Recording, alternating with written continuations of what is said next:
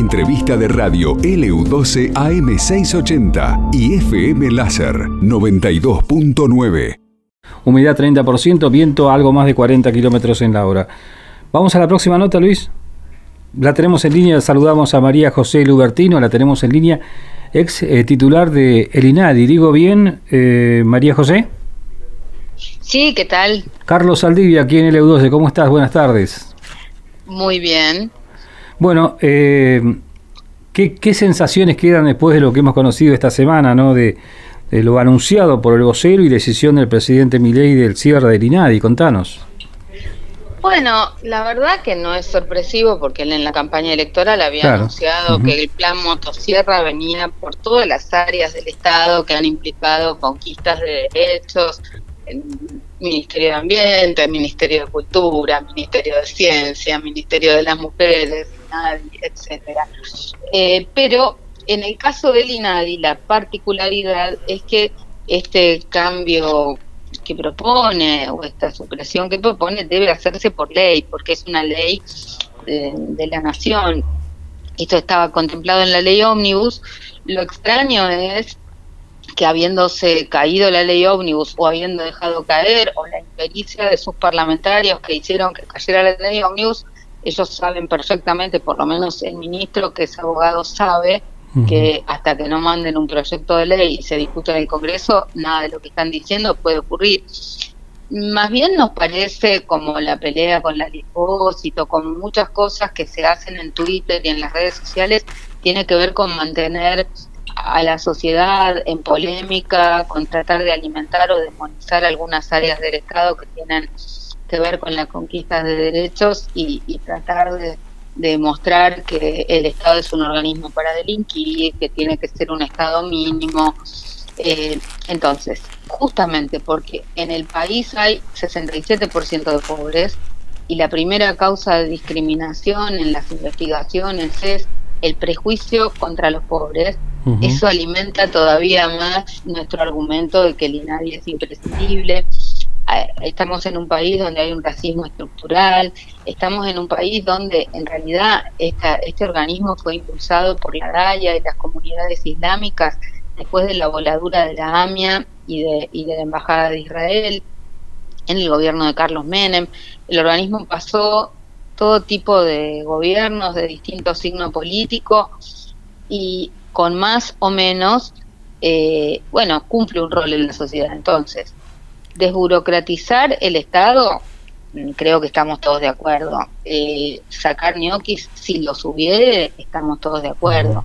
Ahora, demonizar un organismo, decir que no sirve para nada, cuando hay de 400 profesionales, más de 200 están concursados, eh, por lo menos yo no estoy en contacto con el organismo desde hace muchos años, yo fui presidenta eh, del 2006 al 2010, pero por supuesto desde antes de estar en el INADI y después de estar en el INADI como profesora en la Facultad de Derecho de estos temas, como mm, presidenta de la Asociación Ciudadana por los Derechos Humanos, estoy en todos estos temas permanentemente y sé muy bien la importancia para distintos colectivos discriminados por discapacidad, discriminados por gordofobia, discriminados por edadismo, discriminados por misoginia, discriminados y discriminadas por diversidad sexual, discriminados por el color de la piel, discriminados por indígenas, por afrodescendientes, la importancia que el organismo ha tenido eh, con un rol rector para tratar de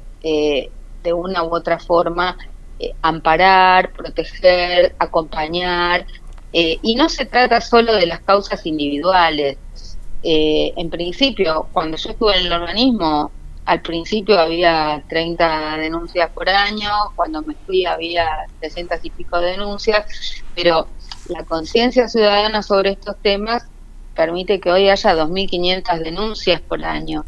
El tema es que con el personal que tiene el INADI, esas denuncias prácticamente se vuelven inabarcables si es que uno pretende hacer un procedimiento de determinadas características como si fuera de alguna manera una causa individual. Lo que hay que ver es cuántas causas son por el mismo tipo de hechos y abordar estrategias colectivas que permitan incidir en cambios en el Estado, en la legislación o en lo que haga falta para resolver los problemas colectivamente. ¿Qué quiero decir? Si vienen 500 mamás de niños con discapacidad en situación de pobreza y que no tienen acceso a la vivienda, hay un fallo de la Corte, ya dice lo que tienen que hacer el Estado, entonces lo que debe hacer el INADI es activar los resortes con los otros organismos del Estado para que se eh, promuevan políticas de acceso a la vivienda a las madres con niños con discapacidad. No se resuelve caso a caso, menos el INADI que no tiene poder de policía, que no puede ni ponerle una multa. sobre todo cuando la mayoría de las situaciones de discriminación muchas veces las las realiza y el responsable es el propio Estado, ¿no? No son casos No sé si escuchaste lo que dijo eh, Adorni, ¿no? el vocero presidencial, María José, que, bueno, al hablar del tema de si nadie desaparece, dice quien sea discriminado tendrá, creo que, el respaldo eh, de, las leyes eh, o algo por el estilo. ¿Esto puede ser así o, o realmente es imperioso contar con un organismo de esta naturaleza o seguir manteniéndolo en Argentina, ¿no? A ver, eh, nosotros creemos que el organismo cumple un rol y una misión, que todo puede ser más eficiente de lo que es. Eh, el respaldo de las leyes hasta ahora no vendría resolviéndole los problemas a la gente en la mayor parte de los temas donde hay discriminación. Al contrario, yo creo que hacen falta más acciones afirmativas, más leyes positivas. Hemos logrado mucho con la ley de matrimonio igualitario, con la ley de identidad de género, con la ley que consagra el derecho al aborto legal y seguro y gratuito, con el cupo laboral trans, con el cupo para las personas con discapacidad, pero hacen falta muchas más políticas activas y yo creo que en este sentido el organismo, si tiene un mandato de políticas de Estado, si las autoridades que se ponen al frente, como dice la ley, son designadas por el consenso de ambos bloques parlamentarios, si hay un cuerpo colegiado donde la sociedad civil está sentada a la mesa, me parece que puede cumplir mejor sus objetivos que cuando hay una intervención. Pero vuelvo a repetirte, eh, nada de lo que dijo el presidente Milei se compadece con lo que es posible eh, realizar de un día para el otro. O sea, no se disuelve un organismo por Twitter, no se disuelve un organismo posteando una imagen en el, en el Instagram.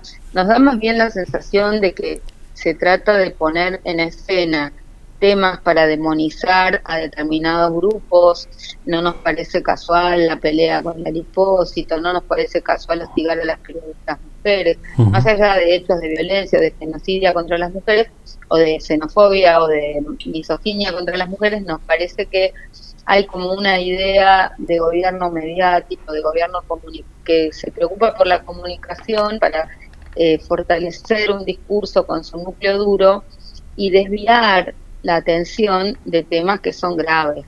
Que el superávit fiscal que dicen haber logrado se logró sobre la base de eh, la licuación de los ingresos de los jubilados, que se vienen tarifazos en electricidad, en gas, en agua, que van a ser impactantes en los sectores bajos y medios y medios altos, eh, digamos, que, bueno, no te necesito decir lo que deben estar ustedes anunciando en la radio, que hay paro de transporte, que hay paro de sanidad, que hay paro en educación, que básicamente esto tiene que ver con que no hay avance en las negociaciones colectivas. Panorama no, es.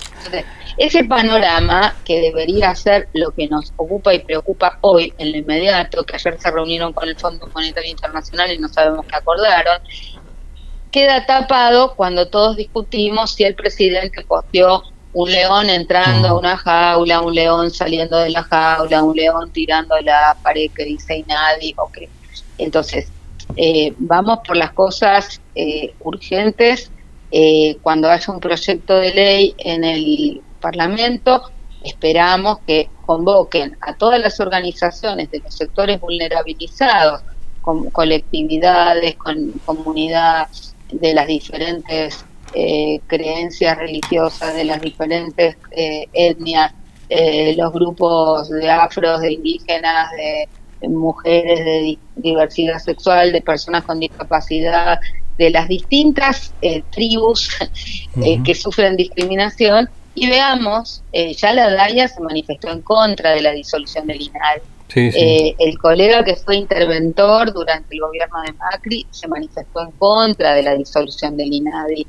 Es decir, esto tiene que ser una política de Estado, de defensa de derechos y el reconocimiento de que este organismo, que fue pionero en el mundo, que ha sido modelo para lo que ocurre en México, en Francia, en el Reino Unido, que nos han invitado, nos han felicitado, hemos tenido intercambios, eh, hemos avanzado en muchísimos ámbitos internacionales con estos temas. Bueno, que Argentina ha tenido una legislación y tiene una legislación importante en muchísimos temas que tienen que ver contra la discriminación que eso no caiga en saco roto, que no se banalice. ¿Crees que, María, que puede haber una marcha atrás en esto o crees que la decisión es absolutamente ya está tomada? Mira, no sé cuál es la decisión que tiene el Ejecutivo. Lo que yo te digo es que eh, mm, estoy absolutamente convencida que la mayoría en la Cámara de Diputados de la Nación no va a estar de acuerdo en eliminar este organismo.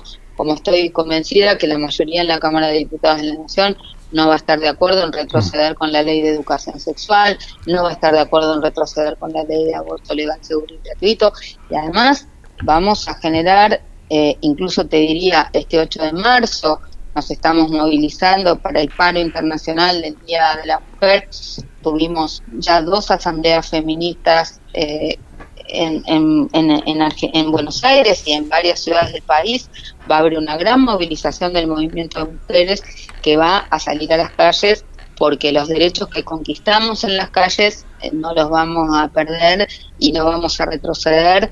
Y esto también es parte de los temas eh, que despiertan nuestra sensibilidad y nuestra preocupación. Entonces este no no es simplemente que el Congreso decida, sino que la participación ciudadana es este, muy importante para defender los derechos conquistados, las herramientas, los instrumentos. No nos da lo mismo quedar desguarnecidos, que seguir teniendo algunas herramientas que amortiguan la situación de los sectores más vulnerables. Y te diría más, este, nosotros venimos reclamando desde hace mucho tiempo la designación del defensor o defensora del pueblo de la nación, que también es una figura constitucional, que van varios gobiernos que incumplen este mandato, que el Congreso no se pone de acuerdo.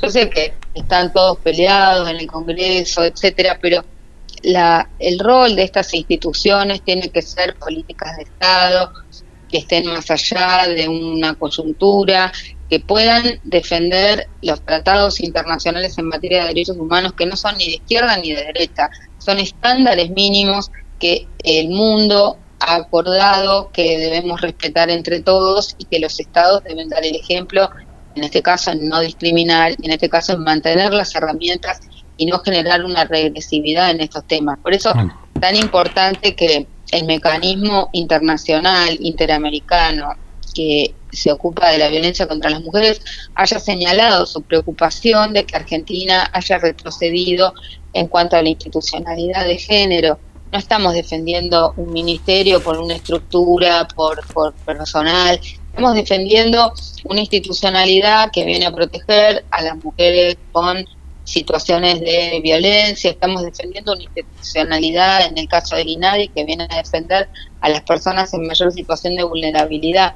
Y esa institucionalidad en el caso del INADI tiene que tener independencia para poder decirle al Estado cuando el Estado también discrimina, tiene que poder estar en todo el país eh, haciendo gala de federalismo y no pensando que solo se mire el ombligo en Buenos Aires.